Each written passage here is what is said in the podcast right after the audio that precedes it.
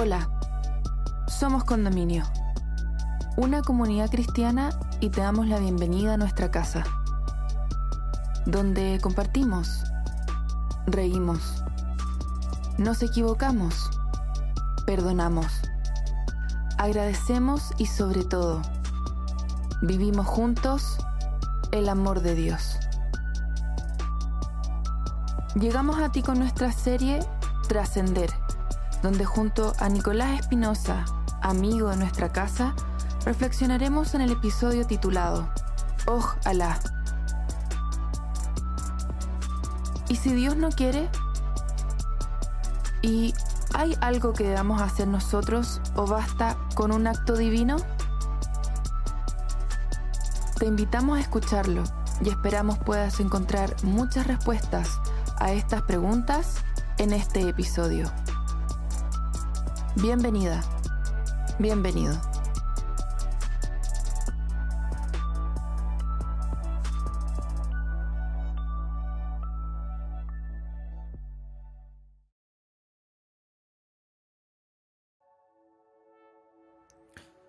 Ojalá. ¿Cuántas veces en tu vida has ocupado esta expresión? Por ejemplo, ojalá que mañana no llueva.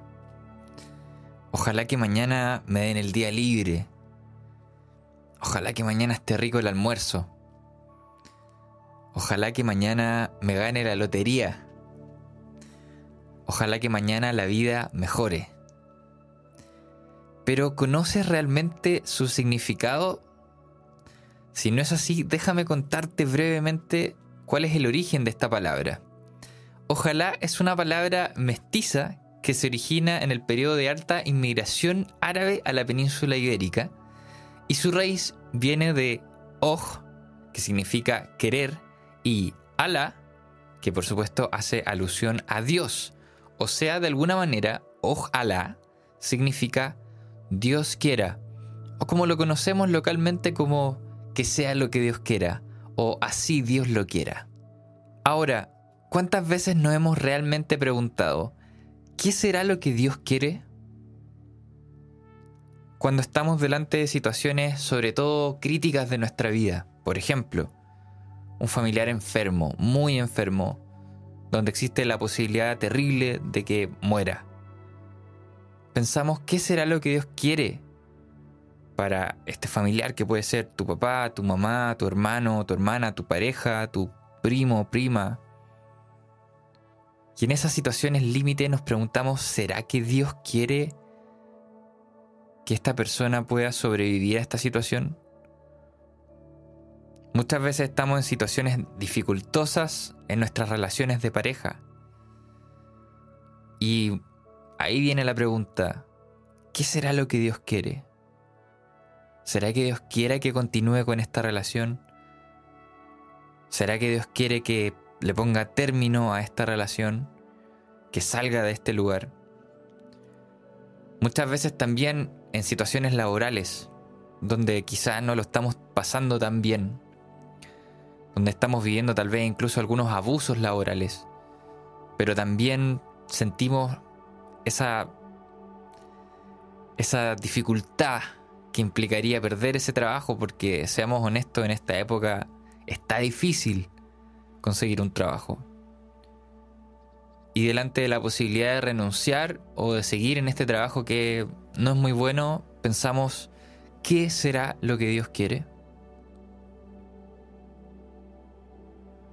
En este capítulo te voy a presentar tres testimonios que nos permitirán analizar la idea de qué será lo que Dios quiere versus el Oh Alá.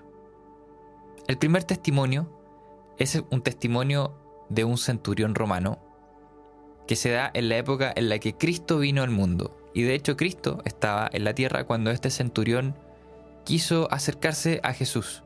Te quiero invitar a leer Mateo capítulo 8 del versículo 5 al 13.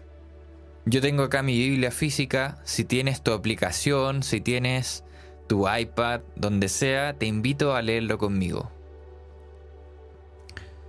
Al entrar Jesús en Capernaum, se le acercó un centurión pidiendo ayuda. Señor, mi siervo está postrado en casa con parálisis y sufre terriblemente. Iré a sanarlo, respondió Jesús. Señor, no merezco que entres bajo mi techo, pero basta con que digas una sola palabra y mi siervo quedará sano. Porque yo mismo soy un hombre sujeto a órdenes superiores y además tengo soldados bajo mi autoridad. Le digo uno, ve y va, y al otro ven y viene. Le digo a mi siervo, haz esto y lo hace. Al oír esto Jesús se asombró y dijo a quienes lo seguían, les aseguro que no he encontrado en Israel a nadie que tenga tanta fe.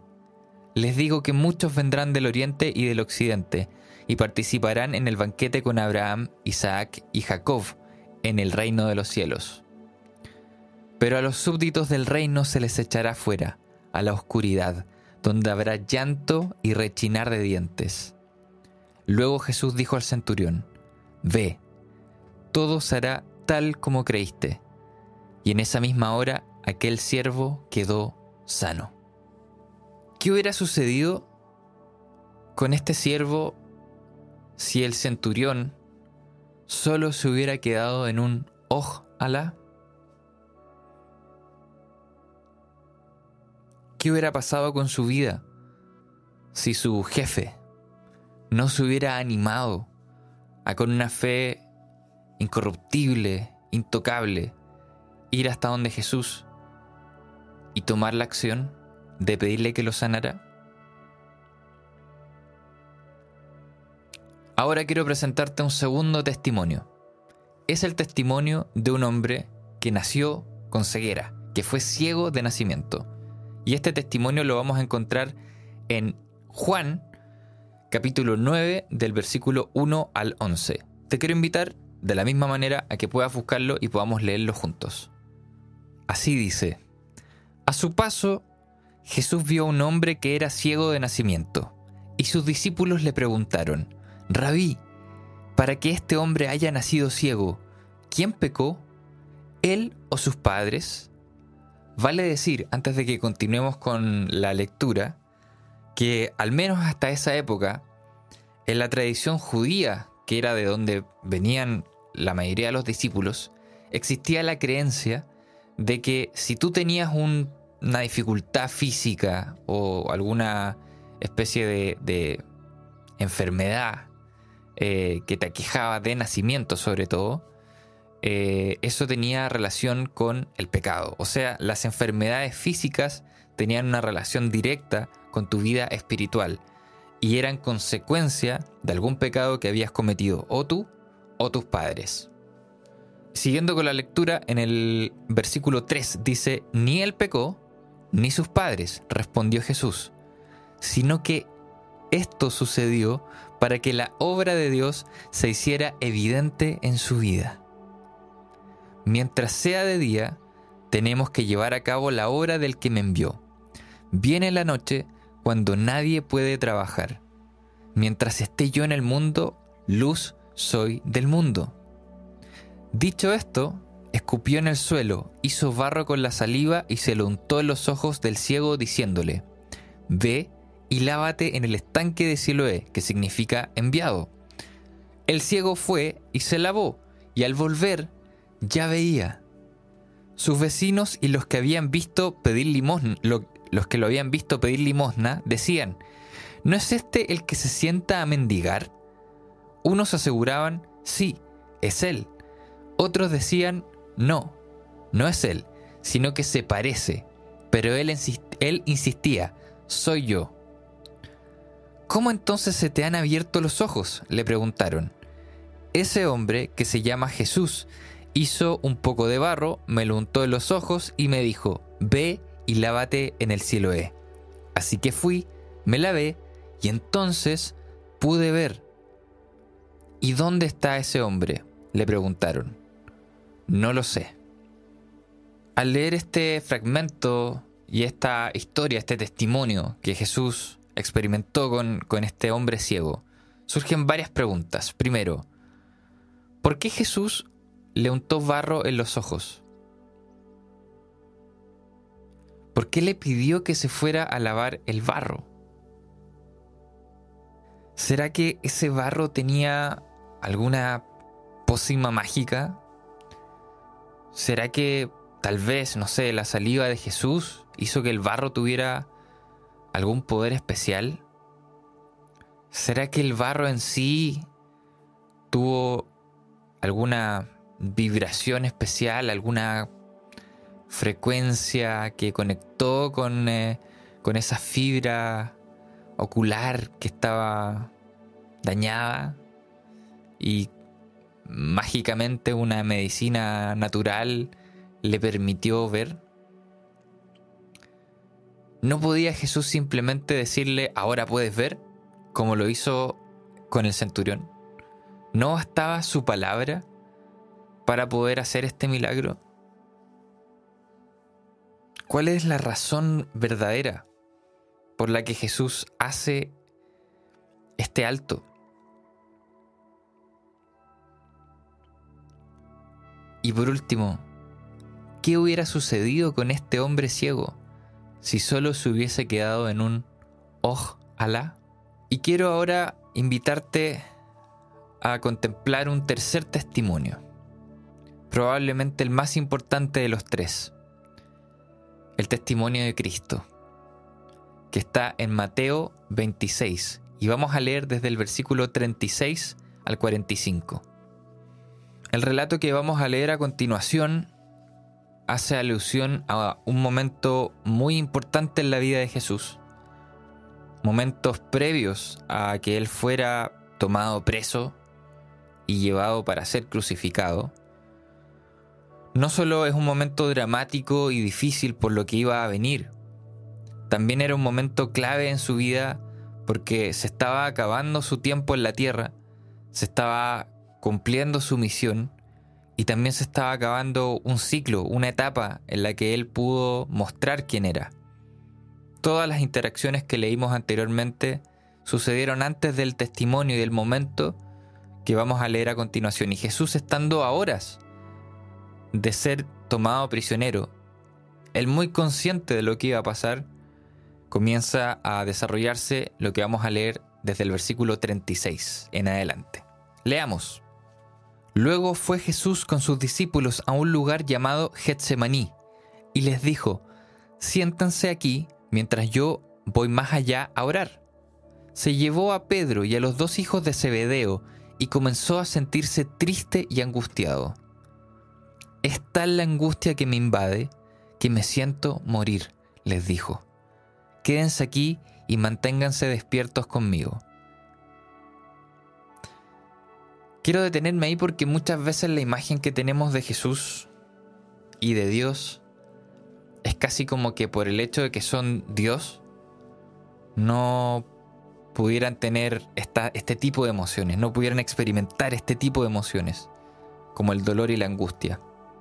Emociones que estoy seguro tú has experimentado más de una vez, al igual que yo. Todos de alguna manera hemos vivido dolor y angustia pero alguna vez has sentido un dolor y una angustia al punto de que sientes que te vas a morir? Si es así, Jesús sabe exactamente lo que tú sentiste. El versículo 39 dice, yendo un poco más allá, se postró sobre su rostro y oró. Padre mío, si es posible, no me hagas beber este trago amargo, pero no se haga lo que yo quiero, sino lo que quieres tú. Cuando Jesús habla de este trago amargo, evidentemente que hace alusión a lo que iba a acontecer después, el momento de su crucifixión. Y alguien podría decir, wow, nadie quiere ser crucificado, y sin duda que no. Pero estoy seguro que Jesús no solo sentía angustia y dolor por lo que sabía que le podía pasar, por la manera violenta y terrible en la que iba a ser tratado hasta la muerte, sino que también porque iba a tener que cargar en su corazón y en su mente con todo el pecado del mundo. Sin duda ese es un peso que ninguno de nosotros conoce. Muchas veces hemos tenido que cargar con nuestros propios pecados y hemos sentido un peso horrible. Imagínense cargar con todos los pecados del mundo. Luego en el versículo 40 dice, Entonces volvió a donde estaban sus discípulos y los encontró dormidos. ¿No pudieron mantenerse despierto conmigo ni una hora? Le dijo a Pedro, estén alerta y oren para que no caigan en tentación. El espíritu está dispuesto, pero el cuerpo es débil. Por segunda vez se retiró y oró. Padre mío, si no es posible evitar que yo beba este trago amargo, hágase tu voluntad. Cuando volvió, otra vez los encontró dormidos porque se les cerraban los ojos de sueño. Así que los dejó y se retiró a orar por tercera vez diciendo lo mismo. Volvió de nuevo a los discípulos y les dijo, ¿siguen durmiendo y descansando? Miren, se acerca la hora y el Hijo del Hombre va a ser entregado en manos de pecadores. Jesús rogó tres veces, oh Alá. Que Dios quiera que no tenga que vivir esto. Padre mío, si existe la posibilidad, que así sea. Si hay algún espacio para que yo no tenga que vivir esto tan terrible, ojalá que así Dios quiera. Tres veces rogó Jesús. Pero a pesar de esto, imagínense, el mismo Hijo de Dios, el mismo Cristo, rogando, ojalá. No existe ningún versículo donde se diga que Dios respondió. Hubo un silencio. Por más terrible, por más dramático, por más difícil y doloroso que fuera ese momento, en ese momento se manifestó el silencio de Dios. El silencio de Dios es ese espacio que Él permite para que se manifieste tu voluntad o mi voluntad, nuestra voluntad. En ese momento en el que Jesús estaba sintiéndose tan angustiado. Incluso hay relatos que dicen que sudó sangre al nivel de angustia en el que estaba. Sin duda tiene que haber tenido una crisis de angustia muy fuerte. Pero en ese momento se manifiesta el silencio de Dios y de alguna manera entiendo que significa la posibilidad que Dios le estaba dando a Jesús de tomar una decisión. ¿Podría Jesús haber dicho no soy no, no me siento en condiciones de hacer esto? ¿No quiero hacerlo? ¿Quién más que Él podría haber tomado ese camino? ¿Quién más que Él? Que la palabra dice que Él no tuvo pecado. ¿Podría haber dicho no quiero hacer esto? Sí. Sin embargo, Él guardó silencio porque esperaba que Jesús tomara una decisión. Porque la posibilidad de ejercer la propia voluntad no es otra cosa sino una sublime demostración de libertad. La posibilidad de ejercer tu propia voluntad es de alguna manera un espacio para demostrar que eres libre. Jesús era libre para decidir. No estaba obligado a hacer lo que iba a hacer. Es más, no tenía culpa, no tenía responsabilidad en sí mismo. Pero la posibilidad de ejercer su propia voluntad y la posibilidad que tienes tú y que tengo yo de ejercer nuestra propia voluntad es de hecho un símbolo de libertad. ¿Y no es acaso el verdadero amor el que se ejerce en completa libertad. Por eso Jesús sanó al siervo del centurión. Por eso Jesús sanó al ciego. Y por eso Dios guardó silencio cuando su hijo le rogó, ojalá que pase de mí esta copa. Porque cada uno de ellos pudo decidir libremente por Él. Porque Él quería que le tuvieran fe libremente. Porque la fe es indudablemente un acto de amor. Muchas veces en la vida estaremos como Jesús, con el corazón lleno de angustia y el rostro en el suelo, rogando al Padre, ojalá, ojalá que mi Padre se sane, ojalá que mi madre se sane. Ojalá que pueda salir de esta relación a una mejor relación o que mi relación se pueda sanar. Ojalá que pueda tener un mejor trabajo. Ojalá que pueda ser libre de esta adicción. Ojalá que pueda encontrar por fin paz en mi vida. Pero algunas veces Dios guardará silencio. Algunas veces Dios responderá inmediatamente y sanará inmediatamente. Otras veces guardará silencio. Pero déjame terminar con esta pregunta. ¿Qué sería de ti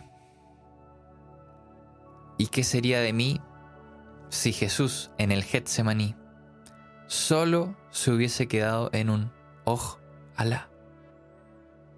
que podamos ejercer nuestra propia voluntad. Cada vez que tengamos una interacción con este Jesús, cada vez que lo busquemos, porque necesitamos que sane a un siervo, a un amigo, a un ciego, o que nos libre de la angustia, y que podamos escoger por Él libremente.